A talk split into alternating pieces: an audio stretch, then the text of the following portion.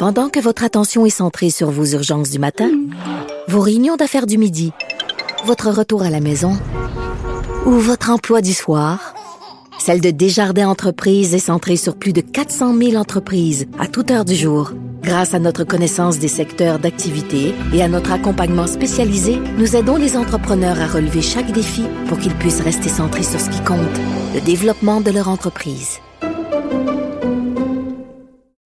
Parce qu'en immobilier, faut être à son affaire. Suivez les conseils de nos experts. Via Capital, les courtiers immobiliers qu'on aime référer. Bonne écoute.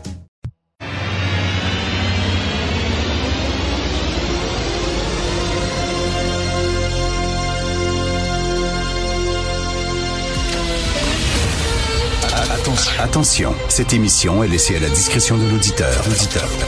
Les propos et les opinions peuvent choquer. Peuvent choquer. Oreilles sensibles s'abstenir. Richard Martineau. Martineau. Un animateur pas comme les autres. Richard Martineau. Salut la gang, merci d'être fidèle à Cube Radio.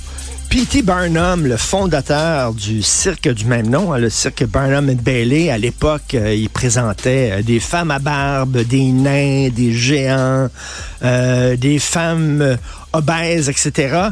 Et euh, ben, P.T. Barnum disait There's a sucker born every minute. C'est-à-dire qu'il y a un crédule, un zozo, un youf qui vient au monde à chaque minute.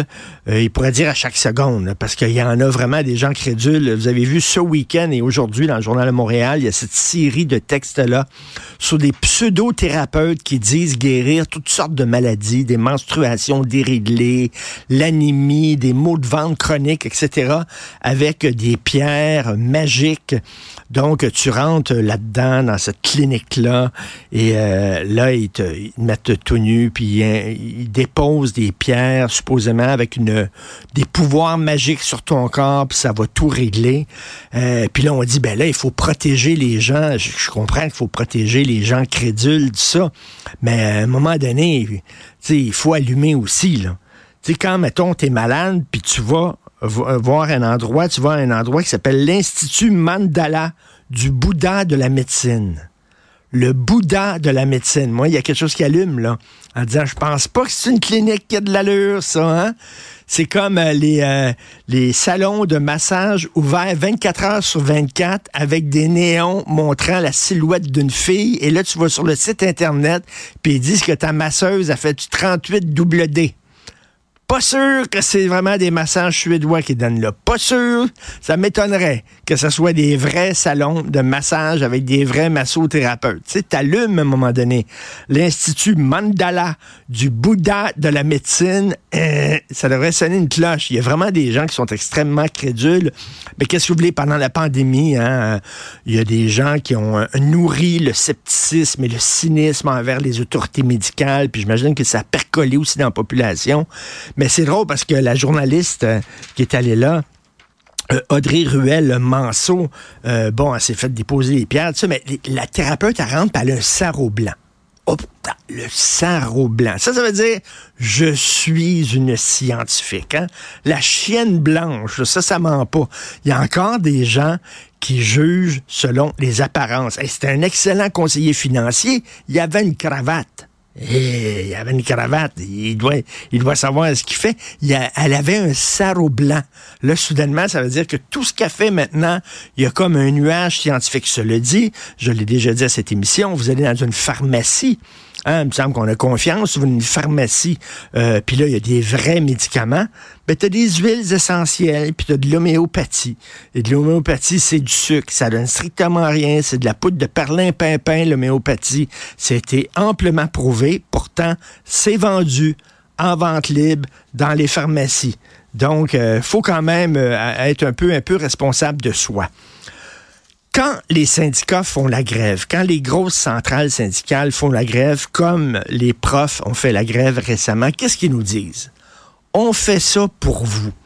On fait pas ça seulement pour avoir un meilleur salaire ou avoir de meilleurs avantages et tout ça, de meilleures conditions d'emploi. On se sacrifie, on va vraiment au front pour l'ensemble de la société. C'est ça qu'ils nous disent. c'est bizarre parce que lorsqu'ils font des propositions, ils pensent pas à l'ensemble de la société. Ils pensent pas à l'intérêt de tout le monde. Ils pensent seulement à protéger leurs membres. Alors, on l'a vu, hein, il y a deux syndicats de profs qui disent, ben là, s'il y a des professeurs qui ont fait l'objet de mesures disciplinaires parce qu'ils se sont pas conduits correctement, on voudrait que ça soit effacé de leur dossier lorsqu'ils sont transférés je fais le parallèle, mais là, c'est un parallèle vasif. C'est pas vraiment ça, mais tu sais, les, prêtres, là, qui, pas rien que des petits gars, là, le Vatican, les, les, punissait pas, ils, échangeaient des paroisses. Fait que eux autres, bon, on parle pas de ça, là. Euh, dans le cas des profs, là, on parle d'inconduite, mais ils disent, on veut que ça soit effacé. Et euh, bon, pourquoi? Il me semble s'ils ont l'intérêt des enfants à cœur, l'intérêt des parents à cœur, ils voudraient que ça reste dans le que ça reste dans le dossier pour que justement euh, le nouveau directeur d'école, la nouvelle directrice d'école, ben, puisse vérifier les antécédents du professeur avant de l'embaucher. Mais là, mais là, la FTQ va plus loin. Parce que vous savez que le gouvernement fait des consultations pour savoir comment combattre plus efficacement le harcèlement et les violences sexuelles en milieu de travail. Donc, ils ont rencontré plein de gens. Et là, la FTQ a dit, nous autres, ce qu'on voudrait, c'est qu'après deux ans, seulement deux ans, des travailleurs de la construction qui ont fait l'objet de mesures disciplinaires pour avoir posé des gestes de violence sexuelle.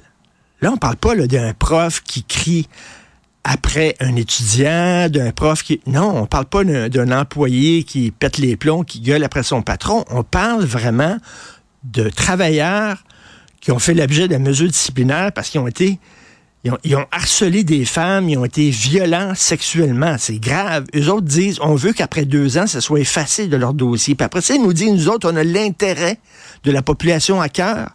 Je m'excuse, ça n'a aucun Christi de sens. Et euh, j'ai vu, j'écris là-dessus aujourd'hui dans le Journal de Montréal, à ma chronique en 2022.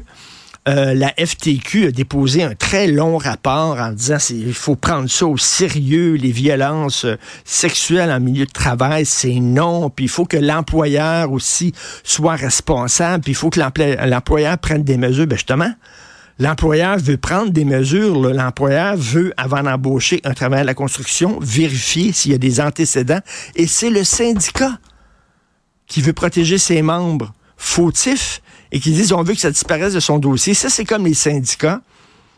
sais, on en a vu des, des, euh, euh, au fil des ans des chauffeurs d'autobus qui conduisaient en état d'ébriété ou alors qui dormaient à un moment donné dans leur autobus et tout ça, qui mettaient en danger tous les gens, euh, tous les passagers. Ben, ils se font défendre par leur syndicat. C'est pour ça que Alexandre Leduc, le député de Québec solidaire, a déposé cette loi-là en disant ben, les syndicats devraient, à un moment donné, pouvoir dire ben, as beau être membre du syndicat puis as beau payer ta cotisation, le geste que tu as posé est tellement grave et tellement sérieux qu'on ne te défendra pas. Et euh, je trouve, que c'est une très belle initiative de Québec solidaire. Le ministre Boulet euh, euh, le ministre du Travail semble ouvert à ça, mais je ne sais pas pourquoi les syndicats défendent des gens qui ont commis, qui ont posé des gestes qui sont totalement indéfendables. Ça ne tient pas debout deux secondes. Et en terminant rapidement, il y a un texte, en fait, la différence concernant le logement.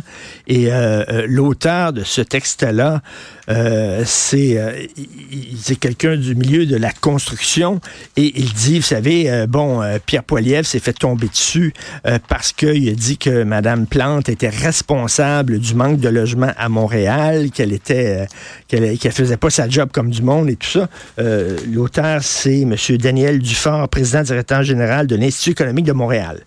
Lui, il dit, c'est vrai, c'est vrai quand même qu'elle est responsable parce qu'il y a eu plein de, plein de projets immobiliers euh, puis, euh, qui, ont eu les bâtons dans les roues par l'administration municipale. Il y a toutes sortes de red tape, il y a toutes sortes de paperasses, de bureaucratie, de taxes. Ça n'a pas de bon sens et on décourage les entrepreneurs immobiliers euh, de se lancer dans la construction de logements. C'est très intéressant, je suis tout à fait d'accord. Mais là, il prend un exemple. Il dit, regardez, par exemple, il y a un exemple.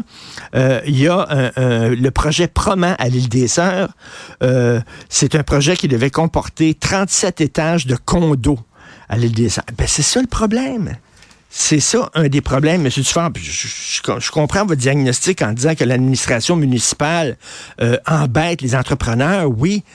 Mais on peut-tu avoir autre chose que des tours à condo à Montréal? Des tours à condo, c'est pas pour des jeunes familles. C'est pas vrai. Ce sont deux, ce sont souvent des couples sans enfants, professionnels, tout ça, ce dont on a besoin à Montréal. Ce sont des logements pour des familles. Là, Montréal est rendu condo-ville. Montréal, c'est rendu maintenant une ville pour les bobos. Soit euh, c'est des gens d'un certain âge, les enfants ont déjà quitté le nid familial, puis là, ils se retrouvent les deux tout seuls, puis ils n'ont pas, besoin d'un logement. Soit ils sont jeunes, ils font de l'argent, ils n'ont pas encore d'enfants, puis ils vont dans des tours à condo. Mais c'est pas ça le problème à Montréal. le problème à Montréal, ce sont des logements pour les familles, malheureusement.